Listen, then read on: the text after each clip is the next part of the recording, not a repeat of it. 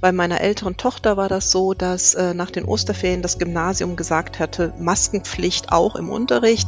Das haben die ein, zwei Wochen durchgezogen und danach haben die das wieder aufgehoben, weil es äh, auch für die Schüler kaum erträglich war. Also meine Tochter kam jedes Mal kreuzfertig aus der Schule. Nächste Woche Mittwoch, also am 12. August, starten mehr als zweieinhalb Millionen junge Menschen in Nordrhein-Westfalen ins neue Schuljahr. Und seit heute wissen wir, dass die Regeln für den NRW-Schulalltag in Zeiten von Corona deutlich strikter werden als gedacht. Ab der fünften Klasse gilt nämlich eine Maskenpflicht und zwar auch im Unterricht. Diese Neuigkeit ist natürlich jetzt unser Thema im heutigen Podcast. Ich bin Maximilian Nowroth, schön, dass ihr dabei seid. Der Rheinische Post Aufwacher. Das Update am Nachmittag. Zum Start in die Woche erfahrt ihr pünktlich zum Feierabend, welche Nachrichten NRW, Deutschland und die Welt bewegen. An diesem Montag gibt es auf jeden Fall ein Thema, das für viel Gesprächsstoff bei Schülerinnen und Schülern, Eltern und Lehrern gesorgt hat. Landesbildungsministerin Yvonne Gebauer von der FDP hat heute eine Pressekonferenz gehalten, bei der sie folgende neue Regel für den Schulstart bekannt gab.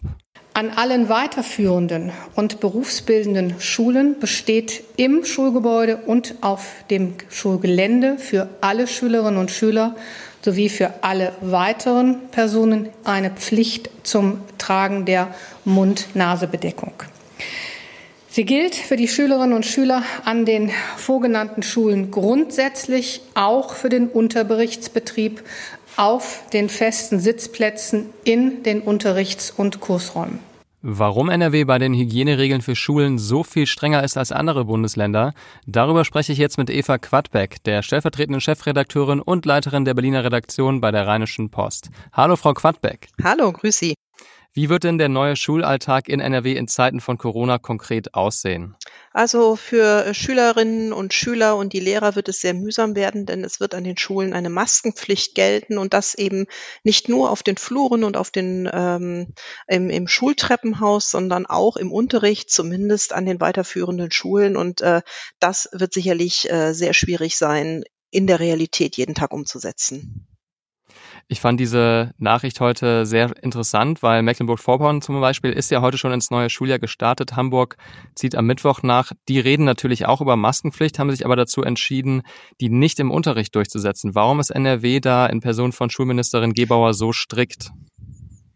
Das kann wohl daran liegen, dass Nordrhein-Westfalen ja in den vergangenen Wochen und Monaten immer wieder im Mittelpunkt der Kritik gestanden hat, äh, weil dem Land vorgeworfen worden ist, insbesondere der Landesregierung ein schlechtes Corona-Management zu betreiben, zu locker mit den Gefahren umzugehen. Und dann gibt es jetzt beispielsweise zwischen Nordrhein-Westfalen und Mecklenburg-Vorpommern ja auch große Unterschiede, was die Ansteckungsraten angeht. Die sind in Nordrhein-Westfalen die ganze Zeit über deutlich höher gewesen. Das heißt, in NRW ist die Gefahr auch größer, dass sich das äh, Virus verbreitet.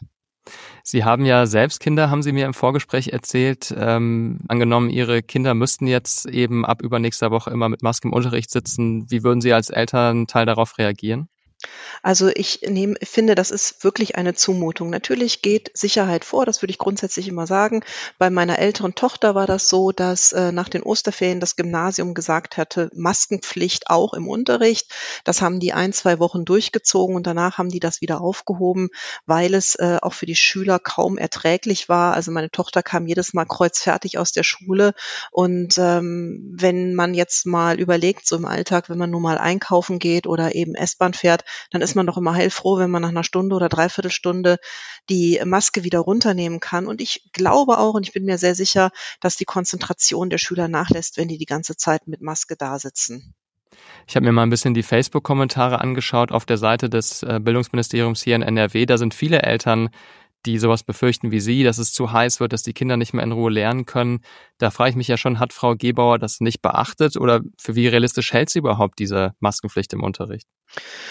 Ja, das ist eben so etwas, was jetzt äh, per Order dem Mufti ähm, angeordnet wird, aber dabei hätte es ja wirklich Alternativen gegeben, wenn Frau Gebauer vor den Sommerferien den Schulen, den Kommunen Konzepte vorgegeben hätte und gesagt hätte, liebe Leute, in sechs Wochen müsst ihr soweit sein, das ist ein Mix aus Präsenzunterricht und eben Fernunterricht digital gibt, dann äh, würde Nordrhein-Westfalen heute anders dastehen. Dann könnte man sagen, ja, die Infektionszahlen steigen und deshalb werden wir immer nur in kleinen Gruppen vor Ort unterrichten und die anderen werden digital unterrichtet. Aber leider, leider, leider ist da zu wenig geschehen und meiner Meinung nach wird auch immer noch viel zu wenig Augenmerk darauf gelenkt. Was sagen denn die Lehrerinnen und Lehrer zu dieser Entscheidung? Haben Sie sich da mal ein bisschen umgehört? Ich habe mit der äh, Vorsitzenden der GEW gesprochen und ähm, die sieht das äh, ähnlich wie ich. Die sagt, gut wäre es, wenn die, äh, wenn es tatsächlich eine Mischung aus Präsenz und ähm, Fernunterricht gäbe. Die GEW selber, also das ist die Gewerkschaft für Erziehung und Wissenschaft, das ist eine Lehrergewerkschaft, die sind sich, ähm, haben noch keinen äh, konsensualen Beschluss getroffen, ob sie jetzt Maskenpflicht an den Schulen gut oder schlecht finden, weil da eben auch die Meinungen sehr weit auseinandergehen, so wie äh, wir das auch in den sozialen Netzwerken, in den Kommentaren sehen. Da gibt es die eine Fraktion, die sagt, das Wichtigste ist, dass der Unterricht stattfindet und die andere Fraktion, die sagt, das Wichtigste ist der Gesundheitsschutz. Und am Ende haben natürlich beide in gewisser Weise recht, aber es ist eben sehr schwer, das zueinander zu bringen. Und ähm, dementsprechend sind die da auch noch nicht entschieden äh, in ihrer Haltung als Verband. Zu dieser grundsätzlichen Ansteckungsgefahr in Schulen gab es ja in Deutschland auch in den vergangenen Wochen und Monaten immer wieder eine große Debatte, ob und inwiefern es ähm, zum Beispiel gefährlicher ist, in einer Schule oder eben im Unterricht sich mit dem Coronavirus zu infizieren. Wie ist denn da eigentlich der aktuelle wissenschaftliche Stand? Also es gibt da ja auch ein Papier des Robert Koch Instituts zu. Die Gefahr, sich in der Schule anzustecken, ist relativ groß. Das liegt daran, dass es nicht zu vermeiden ist, dass es vielfältige Kontakte gibt. Nicht nur im Unterricht äh, sitzen die Schüler eng beieinander, wenn man sich mal überlegt, so ein Schulflur, den man nicht lüften kann. Und äh, jeder kennt das ja auch noch aus seiner Schulzeit, da wird gedrängelt, da wird geschubst, da fasst man sich an. Äh, dann sind viele Schulen ja heute auch mit Schulkantine ausgestattet, eine weitere Möglichkeit, sich anzustecken. Und bei den jüngeren Schülern ist es ja ohnehin kaum möglich, denen zu vermitteln, dass sie Abstand halten müssen. Das ist natürlich bei den älteren Schülern schon leichter. Und wenn wir jetzt sehen, dass wir äh, Richtung Winter, Richtung kalte Jahreszeit nach den Sommerferien gehen, dann wird das eben auch nicht mehr so leicht sein, permanent die Fenster aufgerissen zu halten in den Schulen, weil es dann schlicht zu kalt wird in den Klassenräumen. Jetzt ist ja die Entscheidung da mit der Maskenpflicht auch im Unterricht für NRW. Sagt dann die Regierung, das gilt irgendwie fürs ganze Schuljahr oder wollen die auch dynamisch auf die Situation reagieren, je nachdem, wie es sich entwickelt? Ja klar, da soll dynamisch reagiert werden, zumal es ja auch heißt, dass die Maskenpflicht äh, zunächst bis zum 31. August gilt. Das hat die NRW-Bildungsministerin heute gesagt. Und ich könnte mir auch vorstellen, dass sogar vorher noch nachgebessert werden muss. Hm, es wird sicherlich eine Reihe von Schülern und Lehrern geben, die mit ärztlichen Attesten ankommen. Dann wieder steht man den, vor dem Problem, dass man denen die Tische so rücken muss, dass sie 1,5 äh, Meter Abstand zu den anderen haben. Mm, und wenn die Ansteckungszahlen trotz dieser Maßnahmen in den Schulen nochmal hochgehen sollten, dann wird man auch sehr schnell wieder dabei sein, dass man eben nicht ähm, normal Regelunterricht mit allen Schülern machen kann, sondern dass man ähm, auf jeden Fall auch digital Fernunterricht machen muss, und da bin ich wieder bei meinem Punkt, den ich wirklich das Wichtigste finde in dieser ganzen Debatte, die Schulen müssen digitalisiert werden. Das Geld ist da und äh, Kommunen und Schulen, die das nicht hinbekommen, da muss die Landesregierung Hilfe zur Verfügung stellen, zum Beispiel eine Taskforce bilden und äh, dann an die Schulen gehen, die Lehrer schulen, dann ähm, dafür sorgen, dass die Technik ordentlich aufgestellt wird. Und ich bin mir ganz sicher, die Schülerinnen und Schüler des Jahres 2020, die sind soweit. Hm. Dessen bin ich mir auch sicher und ich bin vor allem sicher, dass man noch viel darüber sprechen wird. Wir werden das Thema auf jeden Fall im Auge behalten. Jetzt aber schon mal vielen, vielen Dank für Ihre Einschätzungen und einen guten Start in die Woche. Ja, herzlichen Dank Ihnen auch. Tschüss. Ich bin sehr gespannt, was ihr über dieses Thema denkt. Schreibt uns gerne eure Meinung an aufwache.rp-online.de oder schickt uns einfach eine Nachricht per WhatsApp an die 0171 903 8099. So, jetzt schauen wir mal auf die anderen Nachrichten dieses Tages. Bei Corona-Tests von Reiserückkehrern aus Risikogebieten an den nordrhein-westfälischen Flughäfen werden rund 2,5 Prozent der Urlauber Corona positiv getestet. Dies sei eine relativ hohe Trefferquote, sagte NRW-Gesundheitsminister Karl-Josef Laumann heute Morgen im Deutschlandfunk. 40 bis 50 Prozent der Rückkehrer machten von dem kostenlosen Angebot Gebrauch. Rückkehrer aus Ländern wie Türkei, Ägypten oder Marokko zum Beispiel müssen nach der Corona-Einreiseverordnung seit Mitte Juli einen negativen Test vorweisen, der nicht älter als 48 Stunden ist. Die Alternative ist, für 14 Tage in Quarantäne zu gehen. Die Zahl der Förderanträge für den Kauf von E-Autos ist im Juli auf einen neuen Rekord gestiegen.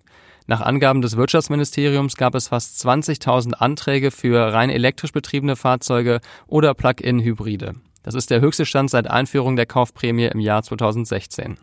Aktuell wird der Kauf von E-Autos mit bis zu 9000 Euro gefördert. Dieser Umweltbonus gilt noch bis zum Ende dieses Jahres. Ein 25-Jähriger wurde vom Amtsgericht Essen wegen fahrlässiger Tötung verurteilt. Er war an einem Abend Ende März 2019 mit seinem Sportwagen auf der Autobahn bei einem Tempo von knapp 300 Stundenkilometern in eine Leitplanke gerast. Seine 18-jährige Beifahrerin kam ums Leben, er selbst wurde nur leicht verletzt. Der Mann wurde zu einer Bewährungsstrafe von 14 Monaten verurteilt. Außerdem muss er eine Geldbuße in Höhe von 25.000 Euro zahlen und 500 Sozialstunden leisten. In Polen hat das oberste Gericht das Ergebnis der Präsidentschaftswahl für gültig erklärt. Damit wurden die zahlreichen Beschwerden von Wählerinnen und Wählern sowie der Opposition zurückgewiesen.